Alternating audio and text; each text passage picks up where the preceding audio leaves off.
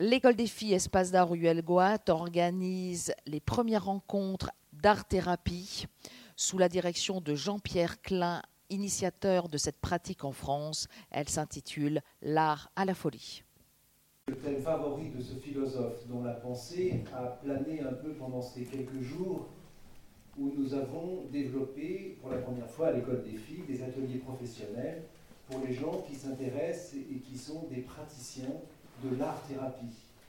De l'art-thérapie, donc représenté par plusieurs écoles en France, et dont le but, Jean-Pierre Klein nous l'a bien dit, est de favoriser une, rencontre avec soi-même à partir de l'art. Alors, ce qui est important, c'est que euh, je voudrais démarrer en fait par une question. Une question qui fait question. C'est la suivante. Qui est malade? Il y a deux façons d'aborder cette question. Soit vous pouvez immédiatement penser qui est à considérer comme malade C'est-à-dire, je pourrais vous dire, répondez présent à l'appel de vos symptômes.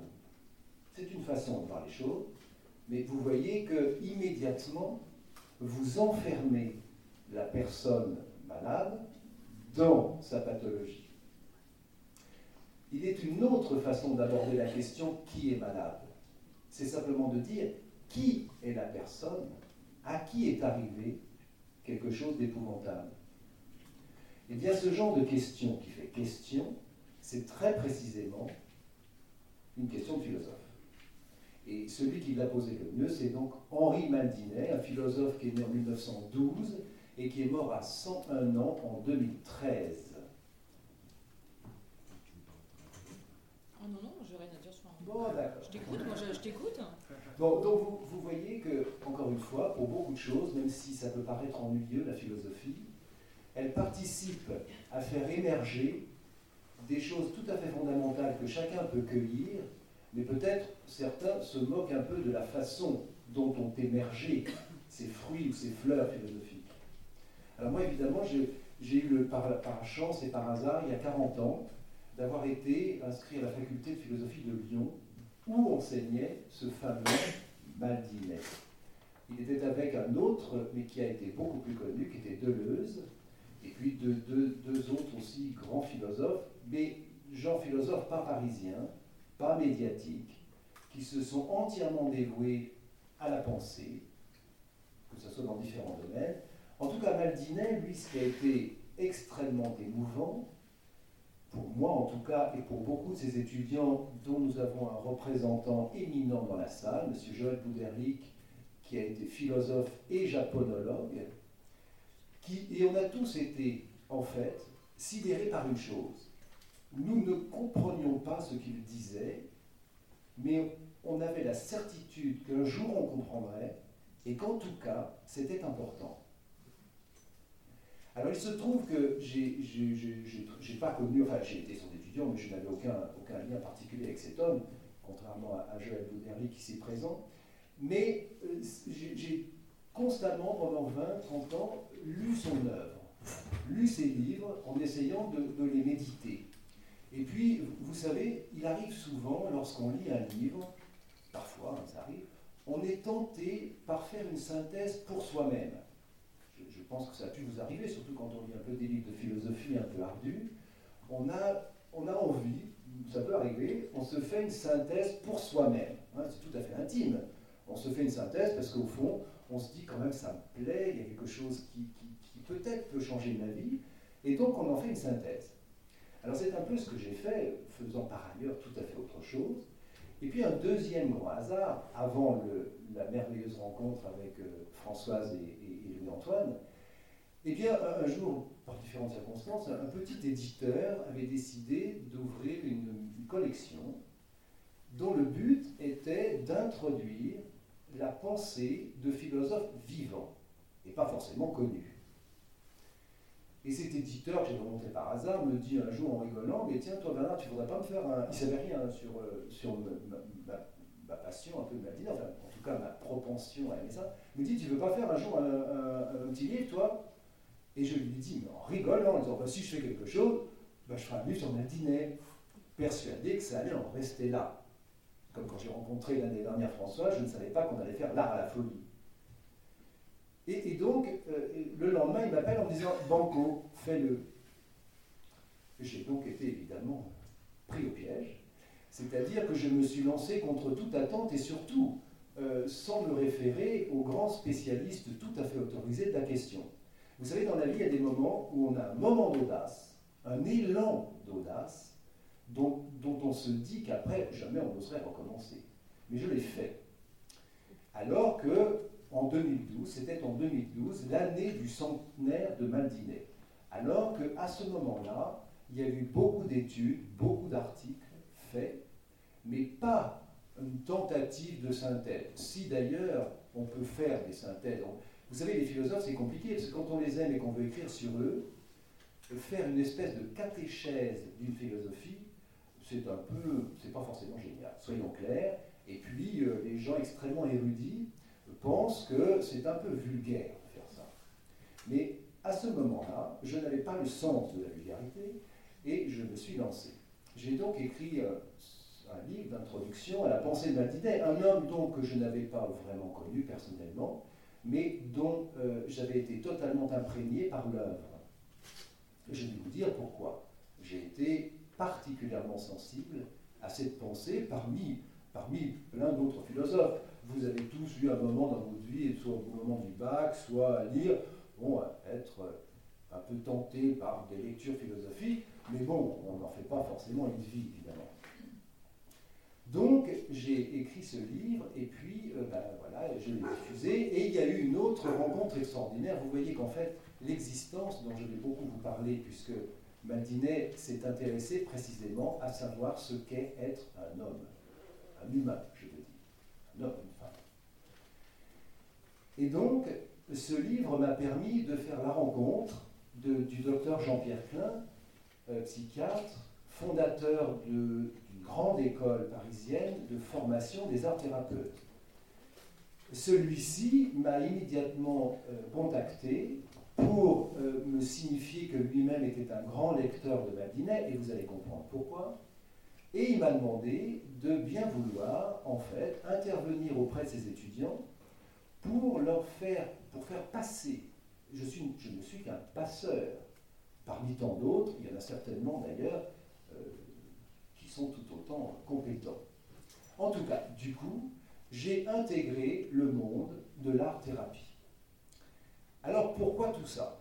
Donc je vous dis, ce philosophe qu'on appelle le plus grand des méconnus ou le plus méconnu des grands, parce que c'était un homme qui ne cherchait absolument pas à être médiatiquement connu. Il était par ailleurs peu soucieux de vendre ses livres, qu'il faut bien dire qu'il a fait à, à 60 ans, en gros. C'est-à-dire que ça n'a pas été un philosophe écrivain précoce il a d'abord eu une œuvre orale, dans une grande tradition philosophique, au fond. Au fond, les grands philosophes de l'Antiquité, c'était d'abord et avant tout de l'oralité, c'est-à-dire des échanges, des dialogues, des conversations. Donc Maldinet fait partie de ces grands qui, au fond, ont, décidé, grâce d'ailleurs, et Joël Bouderlic pourrait vous le dire, grâce d'ailleurs à ces étudiants qui ont eux-mêmes dactylographié à l'époque, quand l'informatique n'existait pas, l'ensemble de sa pensée, soit retranscrire des cours, soit l'interviewer pour faire passer une pensée.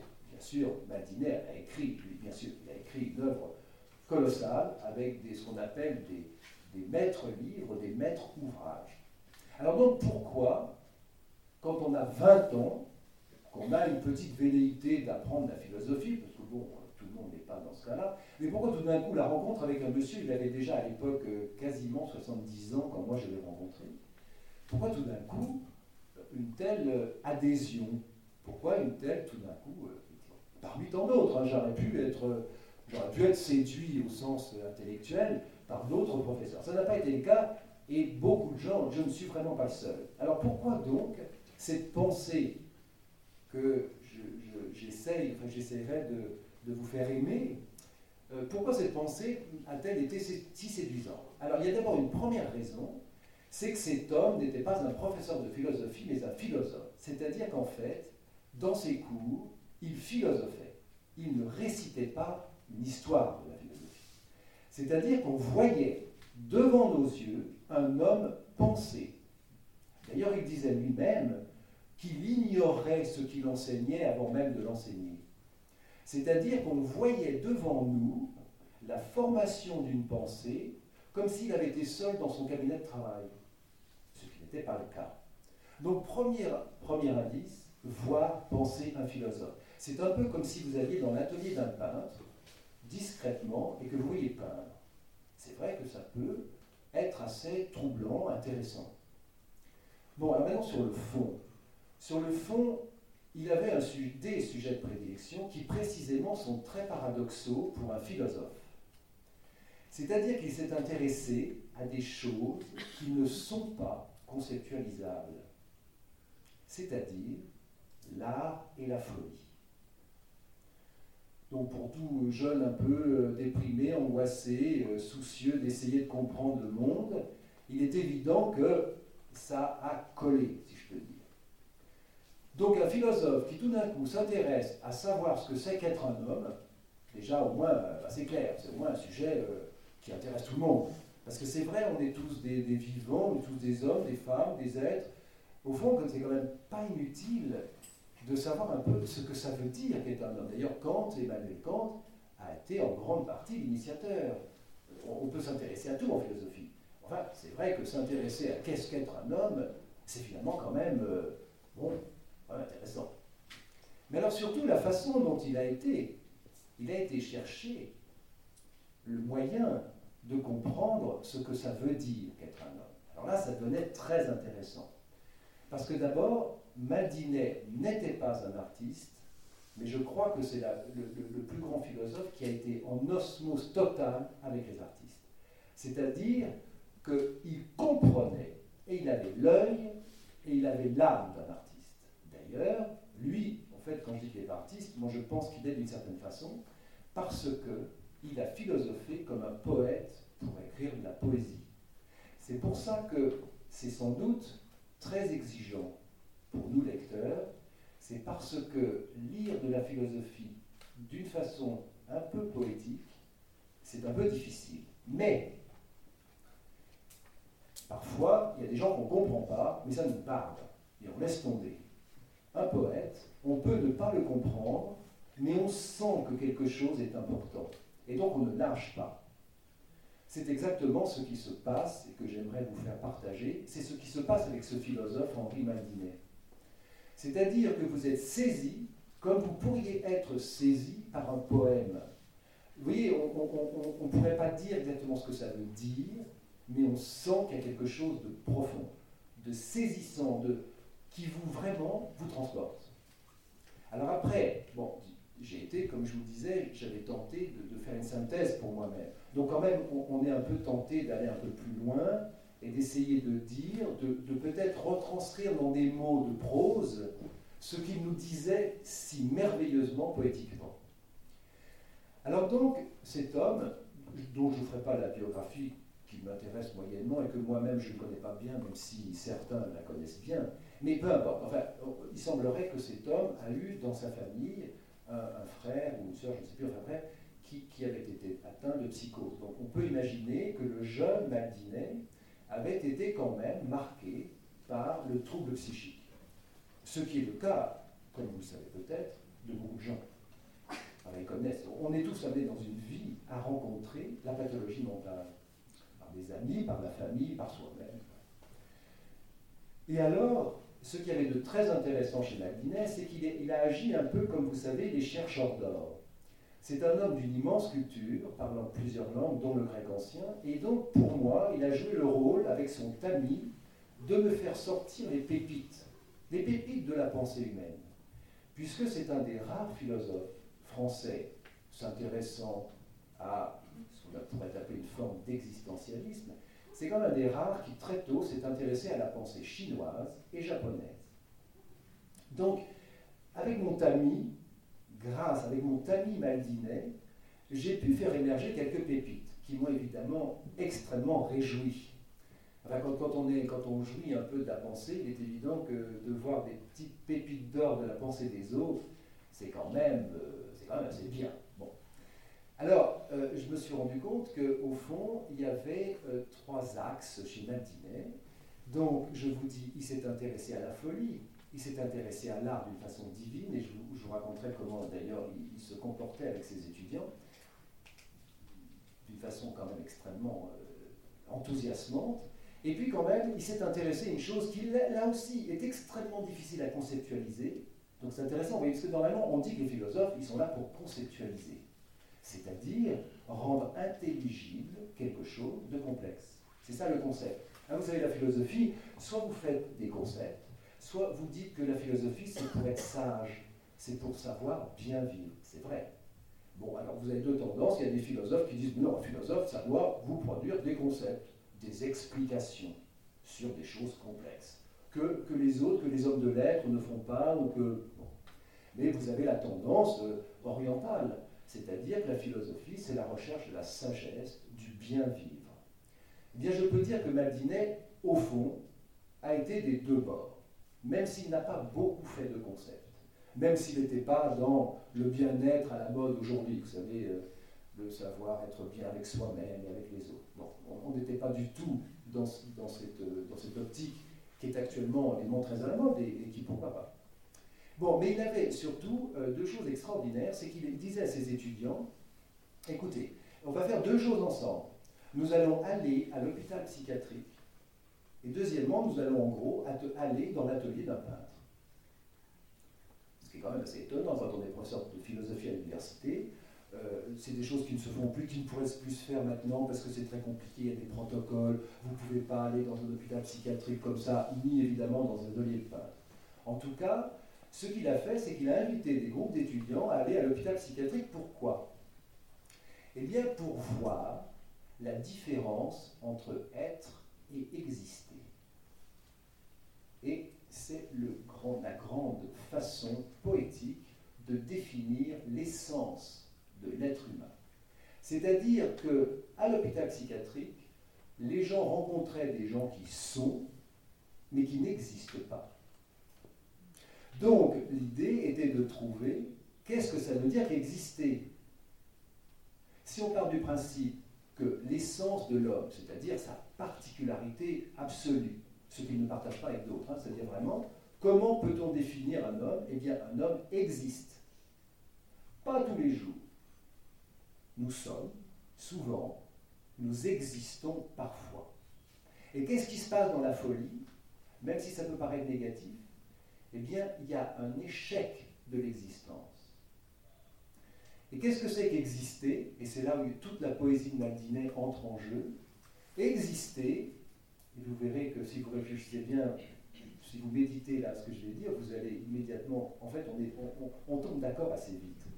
Exister, c'est être à l'avant de soi, dans l'ouverture, c'est-à-dire dans la rencontre. Et d'une certaine façon, la maladie psychique empêche la rencontre. Si nous voulions uniquement, sans être médecin psychiatre, si nous voulons dire, je ne sais pas, on, voudrait dire un mot sur une personne qu'on considère comme un peu folle, eh bien, vous êtes sûr de vous tromper en disant, je ne l'ai pas rencontré. Il n'y a pas eu de rencontre entre nous. Et au moins, d'ailleurs, quand on dit ça, on n'est pas infamant, on n'est pas humiliant. On ne dit pas t'es psychotique, t'es schizophrène, ou tu es bipolaire, ou je ne sais quoi. Il n'y a pas de rencontre. Quand on dit il n'y a pas de rencontre, vous voyez bien qu'il n'y a pas quelque chose de, stigmatisant. Ah, évidemment, c'est pas, pas génial, évidemment, parce qu'il se passe rien. Mais, mais quand même, c'est beau. Je ne l'ai pas rencontré. Et pourquoi on ne rencontre pas quelqu'un qui justement est, mais n'existe pas? C'est parce que il y a cet échec de l'ouverture. Alors, évidemment, quand on dit être à l'avant, hors de soi, avoir sa tenue hors. Et se tenir à l'intérieur de ce hors. Comme inversement, ce hors de soi s'intériorise à l'existant. Comment peut-on exister En se tenant ouvert à l'événement et à la rencontre? Et c'est exactement ce que la folie empêche. Alors, Certains psychiatres m'ont dit, vous savez, Maldinet, au fond, il, est négatif avec la folie, ce, qui trouverais effectivement ce qui n'est pas très bien d'être négatif avec la folie ou avec la psychose. Mais Maldinet, je réponds à ça, je dis, vous savez, Maldinet disait que même les gens qui sont pas fous n'existent pas tous les jours. D'ailleurs, vous voyez bien que nous, la plupart du temps, on est, mais on n'est pas toujours à l'avant de nous-mêmes à accueillir l'événement. Pas toujours. Donc, ce n'est pas forcément que c'est négatif, c'est un fait. Nous sommes à la fois des êtres et des existants. Nous sommes à la fois ouverts à la rencontre, et puis parfois on n'est pas ouvert à la rencontre. Alors les mots importants qui sont très poétiques, c'est-à-dire l'ouverture, la rencontre, se fait ou ne se fait pas. Alors à partir de là, comme Maldinet était d'ailleurs marié à une femme peintre, il était passionné par la peinture, bien sûr, passionné par Cézanne, par Talcoat surtout, donc ça vous connaissez, Talcoat ici, n'est-ce pas? Euh, Il avait donc une passion absolue. Et le deuxième exercice dispositif qu'il faisait faire à ses étudiants, si je peux dire, c'est aller au cœur de l'acte de créer, du faire œuvre. Pourquoi il faisait ça? D'abord parce que, en tant que passionné d'art et, de, amateur d'art, si vous voulez, euh, vous voyez bien que c'est comme intéressant de voir un peu et l'œuvre et surtout ce qu'on appelle le faire œuvre, ce dont Anne Boissière hier parlait. Qu'est-ce que c'est que le faire œuvre? Alors Maldinet a une formule très simple, très simple. Il dit faire œuvre, c'est ouvrir le rien. Ouvrir le rien. Alors, ça a plongé des des milliers d'étudiants, évidemment, dans la perplexité. Qu'est-ce que ça veut dire ouvrir leur rien Alors, à l'INECAT, un jour, on m'a dit écoutez, Bernard, vous devriez expliquer euh, aux étudiants ce que ça veut dire ouvrir leur rien. Alors, tout ça, ça demande un tout petit peu de temps, mais on peut y arriver. Ouvrir leur rien. C'est-à-dire que la rencontre, elle est toujours inanticipable. Réfléchissez bien, euh, vous allez réfléchir, après vous verrez que comme dit Maldinet, les choses importantes arrivent dans les marges. Si vous y pensez bien, tous, tout petit peu, vous verrez que tous les événements importants de votre vie n'ont pas été anticipés. Ils sont arrivés alors que vraiment, vous n'étiez pas censé les avoir prévus. C'est ça l'existence. C'est être soumis, ce qu'on appelle à l'impossible. Et vous voyez bien que lorsqu'on n'accueille pas l'événement, parce que l'accueil de l'événement, qu'est-ce qu'il a de particulier? C'est qu'il nous transforme. Sauf quand vous n'existez pas. Parce que quand vous n'existez pas, vous faites un arrêt sur image, vous restez bloqué sur l'événement, soit vous ne l'accueillez pas, soit vous l'accueillez tellement mais sans vous transformer. Par exemple, on a tous vécu des deuils, des accidents, des échecs, vous voyez bien qu'au fond, quand même, heureusement, on se remet de certains malheurs. Pourquoi on se remet de certains malheurs? Parce que ce qu'il faut bien comprendre, que ce qui est pathologique, ce n'est pas la crise, c'est l'absence de crise. C'est l'impossibilité de vivre la crise. Ce qui, se passe donc dans la pathologie, c'est tout simplement qu'on n'accueille pas l'événement, parce que d'abord on est envahi par nous-mêmes ou par un élément du monde, quand, vous n'êtes pas à l'avant, quand je disais se tenir hors, à l'avant, c'est un peu, puisque nous sommes dans un pays de mer, j'ai toujours un peu la métaphore de dire, vous savez, c'est simple. Euh, exister, c'est être à la proue du bateau, sur le pont, les bras ouverts, accueillant les embruns. C'est pas très confortable d'ailleurs. Hein. Par contre, quand vous êtes et que vous existez mal ou que vous n'existez pas, vous êtes dans la cale à côté de la machine, à respirer l'odeur gazeuse. Vous voyez que donc lorsqu'on est envahi par soi-même, ce qui est le cas de beaucoup de gens, ou alors envahi par un, bout du monde, un petit événement, vous n'êtes pas dans l'ouverture. Et donc qu'est-ce qui se passe? Eh ben, D'abord, vous ratez des occasions, vous ratez des, événements. Euh, je, ne voudrais pas parler de moi, mais je vous donne l'exemple. Par exemple, lorsque euh, je me suis fait moi-même la petite synthèse, après tout j'aurais pu me dire, oh, ça va, je ne fais pas. En plus, quand quelqu'un après venu me dire, vous ne voulez pas écrire un livre, euh, j'aurais pu dire surtout pas, j'étais totalement audacieux, j'aurais pu être un peu plus modeste quand même. Comme j'ai rencontré François l'année dernière, après tout, j'aurais pu ne pas avoir un coup de foudre avec elle et avec euh, Louis-Antoine. Quand on a décidé de faire le forum L'art à la folie, j'aurais pu dire, oh là là, mais non, j'ai trop chose à faire, et puis de toute façon, ça m'angoisse dans ma vie. Et, vous voyez que vous-même, quand vous faites euh, un, bilan de, votre vie, vous voyez bien qu'à chaque fois, des choses se sont faites, elles n'auraient pu ne pas se faire. Vous auriez pu ne pas accueillir l'événement, ou surtout de ne pas vous transformer vous-même pour que quelque chose se passe. Donc c'est là. La folie, c'est ne pas exister. Exister, c'est être à l'avant de soi dans l'ouverture de l'événement. Mais alors qu'est-ce que ça veut dire ouvrir le rien? Parce que Madinet a écrit un livre remarquable qui s'appelle Ouvrir le rien, l'art nu. Pourquoi? Parce que Madinet n'avait pas une conception d'historien d'art. Alors il était très provocant. Parce que euh, aussi il faut être un peu provocateur pour, pour marquer les esprits. Donc il disait que la culture, au fond, c'était la barre parce que ça nuisait à l'art. Il fallait fallait pas être dans une histoire d'histoire. Chaque art, à chaque époque, est singulière. Elle n'appelle pas d'autre chose qu'elle-même. L'œuvre d'art, elle est unique, elle arrive. Et l'œuvre d'art, elle se fout d'une certaine façon de l'an 2000, comme un paysage de neige. Un paysage de neige se fout de 2000, se fout de la date. Alors, ça ne veut pas dire qu'il n'était pas historien, qu'il fallait, fallait convenir quand des événements, des choses. Mais au fond, ce qui arrive et la rencontre, la rencontre se fait toujours ni dans un lieu, ni dans un espace, et c'est inanticipable. Mais vous voyez d'ailleurs que l'inanticipabilité de l'événement, c'est ça qui fait peur. Et au fond, tous les événements qui arrivent, on ne peut pas les savoir. D'ailleurs, il y a une phrase célèbre qui dit Le réel, c'est ce qu'on n'attendait pas. Réfléchissez une seconde à cette question. Le réel, c'est ce qu'on n'attendait pas, sitôt arrivé, depuis toujours déjà là. Je prends un exemple, n'importe lequel. Vous, voyez qu'il arrive dans les journaux, on voit toujours des catastrophes. Euh, ce matin, je disais dans Ouest France, euh, trois sauveteurs en mer font un naufrage. Par exemple, c'est une catastrophe, mais souvent les catastrophes sont, sont parlantes. Bon, mais c'est un réel, n'est-ce pas? C'est un réel. Qui aurait pu le prédire? Si on l'avait prédit, ces hommes ne seraient pas morts. C'est un réel. Et voyez bien que c'est totalement surprenant. Le réel, c'est ce qu'on n'attendait pas. Même des bonnes choses. Hein. Et voyez bien que sitôt arrivé, tout le monde a intégré qu'il y a eu un événement où il y a eu trois morts de sauvetage en mer. Le réel, c'est ce qu'on n'attendait pas, sitôt arrivé, depuis toujours déjà là. Et c'est ça qui est très difficile à accepter. L'existence est faite sur cette base. Il n'y a pas d'anticipation possible.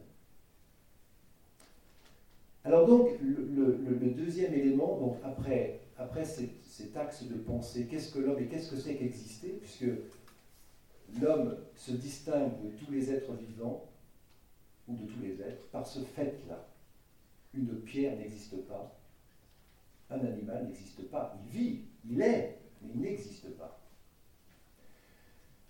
Donc la, la folie, la folie est une possibilité de l'homme sans laquelle il ne serait pas ce qu'il est.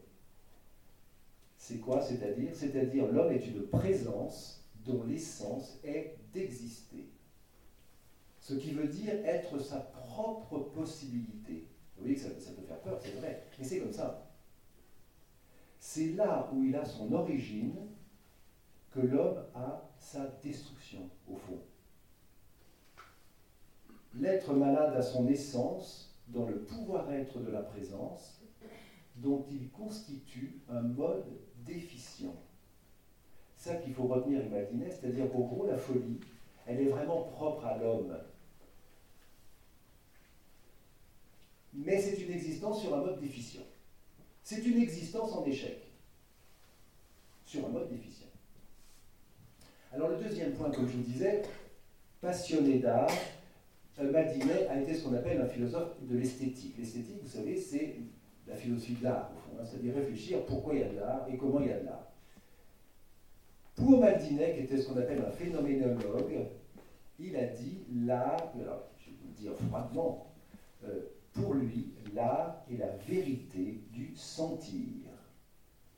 Parce que pour ce philosophe qui est quand même un intellectuel, ce qui est intéressant, c'est que beaucoup de phénoménologues il a considéré qu'au fond, la première chose importante, et qui justement fait défaut dans la maladie mentale, c'est ce moment qui est le premier moment où on entre en communication avec le monde. Ça s'appelle le pactique, qu'on retrouve